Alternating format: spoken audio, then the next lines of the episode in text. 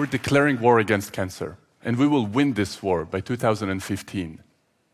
This is what the US Congress and the National Cancer Institute declared just, just a few years ago in 2003. Now, I don't know about you, but I'm for one, I don't, I don't buy that. I don't think we quite won this war yet. And I don't think anyone here will, will question that. Now, I will argue that the primary reason why we're not winning this war against cancer is because we're fighting blindly. So I'm going to start by just sharing you a little story about a good friend of mine. His name is Ehud. And a few years ago, Ehud was diagnosed with brain cancer. And not just any type of brain cancer, he was diagnosed with one of the most deadly forms of brain cancer. In fact, it was so deadly that the doctors told him that they only have 12 months. And during those 12 months, they have to find a treatment, they have to find a cure. And if they cannot find a cure, he will die. Now, the good news, they said, is that there are tons of different treatments to choose from. But the bad news is that in order for them to tell if a treatment is even working or not, well, that takes them about three months or so. So they cannot try that many things. Well, Ehud is now going into his first treatment. And during that first treatment, just a few days into that treatment, I'm meeting with him and he tells me, Adam, you know, I think this is working. I think we really lacked out here. I, I, something's happening. I'm asking, how do you know that, Ehud? And he says, well, I feel so terrible inside. Something's got to be working up there. It just has to. Well, unfortunately, you know, three months later, we got the news it didn't work. And so Ehud goes into his second treatment. And again, the same story. It feels, it feels so bad. Something's got to be working there. And then three months later, again, we get bad news. Ehud is going, into his third treatment and then his fourth treatment. And then, as predicted, Ehud dies. Now, when someone really close to you is going through such a huge struggle, you know, you get really swamped with emotions. A lot of things are going through your head. For me, it was mostly outrage. I was just outraged that, that how come this is the best that we can offer? And I started looking more and more into this. As it turns out, this is not just the best the doctors could offer Ehud. It's not just the best doctors could offer patients with brain cancer generally. We're actually not doing that well all across the board with cancer. I picked up one of those statistics, and, and, I'm sure some of you have seen those statistics before. This is going to show you here how many patients actually died of cancer, in this case, females in the United States, ever since the 1930s. You'll notice that there aren't that many things that have changed. It's still a huge issue. You'll see a few changes, though. You'll see lung cancer, for example, on the rise. Thank you, cigarettes.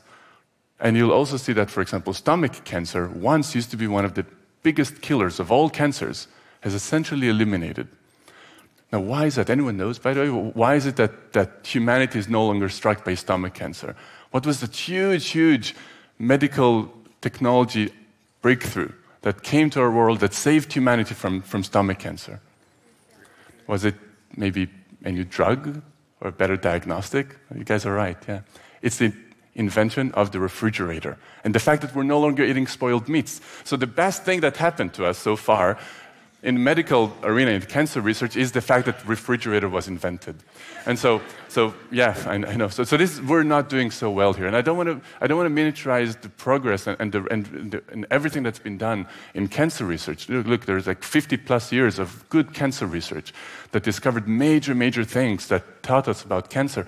But all that said, we have a lot of heavy lifting to still do ahead of us. Again, I will argue that the primary reason why this is the case, why we've not done that remarkably well, is really we're fighting blindly here. And this is where medical imaging comes in. This is where my own work comes in. And so, to give you a sense of the best medical imaging that's, that's offered today to brain cancer patients, or actually generally to all cancer patients, take a look at this PET scan right here. Let's see. There we go.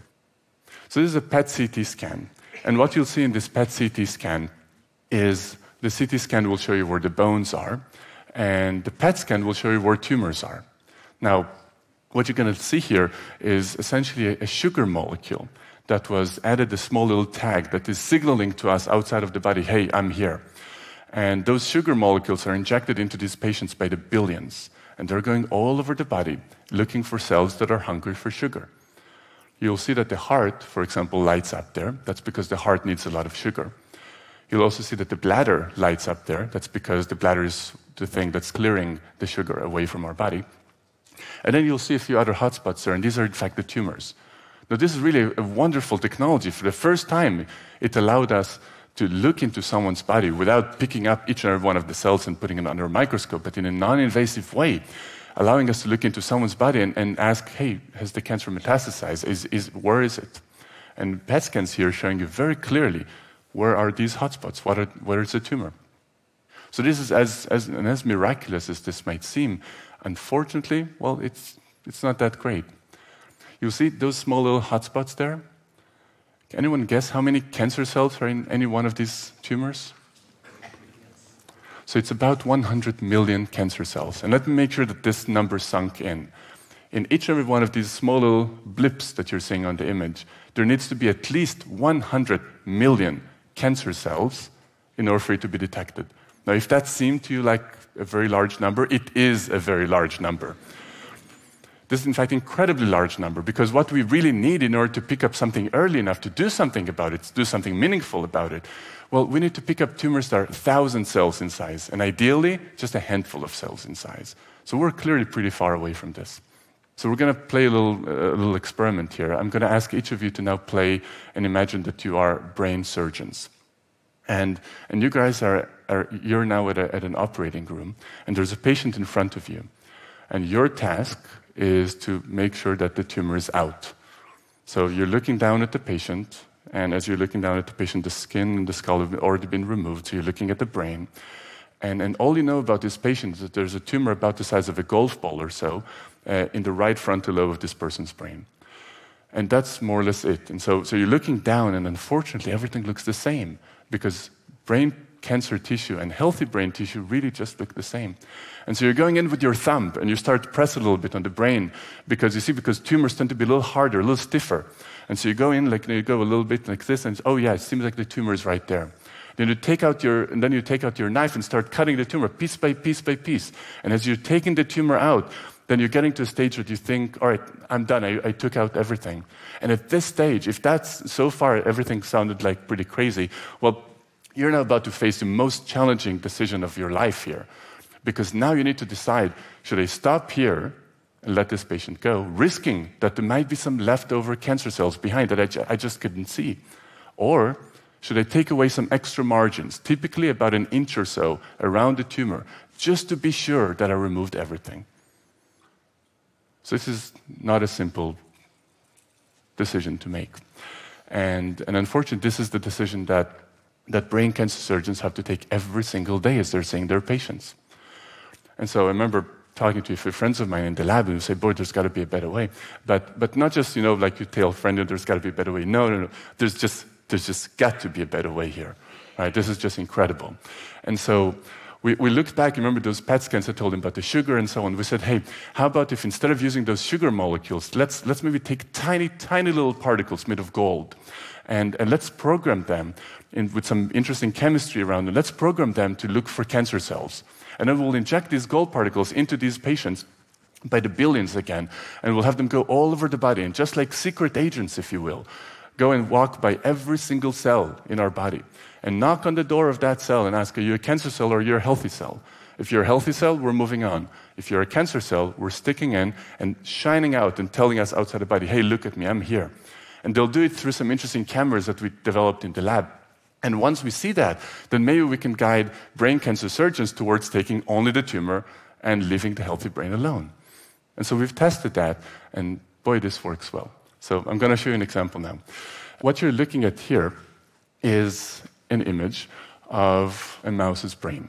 And we've implanted into this mouse's brain a small little tumor. And so this tumor is now growing in this mouse's brain. And then we've taken a doctor and we've asked the doctor to please operate on the mouse as if that was a patient and take out piece by piece out of the tumor. And, and while he's doing that, we're going to take images to see where the gold particles are. And so we're going to first start by injecting these gold particles to this mouse. And we're going to see right here at the very left there, that image at the bottom is the image that shows where the gold particles. And you see that nice thing is that these gold particles actually made it all the way to the tumor. And then they shine out and tell us, hey, we're here, here's the tumor. So now we can see the tumor, but we're not showing this to the doctor yet. We're asking the doctor, now please start cutting away the tumor. And you'll see here the doctor just took the first quadrant of the tumor, and you see that first quadrant is now missing. The doctor then took the second quadrant, the third, and now it appears to be everything. And so at this stage, the doctor came back to us and said, All right, I'm done. what do you want me to do? Should I keep things as they are, or do you want me to take some extra margins around? And then we said, well, hang on. We told the doctor, you've missed those two spots. Rather than taking huge margins around, only take out those tiny little areas. Take them out, and then let's take a look. And so the doctor took them away, and lo and behold, the cancer is now completely gone. Now, the important thing is that it's not just that the cancer is completely gone from this person's brain or from this mouse's brain. The most important thing is that we did not have to take huge amounts of, of healthy brain in the process. And so now we can actually imagine a world where doctors and surgeons, as they take away the tumor, they actually know what to take out. And they don't no longer have to guess with that thumb. Right? Now, here's why it's extremely important to take those tiny little leftover tumors. Those leftover tumors, even if it's just a handful of cells, they will grow to recur the tumor, for the tumor to come back. In fact, the reason why 80 to 90% of those brain cancer surgeries ultimately fail is because of those small little extra margins that were left positive, those small little leftover tumors that are left there. So, this is clearly very nice, but what I want to really share with you is, is where I think we're heading from here. And so, in my lab at Stanford, my students and I are basically asking ourselves, what should we be working on now? And I think where medical imaging is heading to is the ability to look into the human body and actually see each and every one of these cells separately. The ability like this would allow us to, to actually pick up tumors way, way early in the process, way before it's 100 million cells inside, so we can actually do something about it. An ability to, to see each and every one of the cells might also allow us to ask insightful questions. So in the lab, we're now getting to a point where we can actually start asking these, these cancer cells real questions, like, for example, are you responding to the treatment we're giving you or not? So if you're not responding, we will know to stop the treatment right away, days into the treatment, not three months.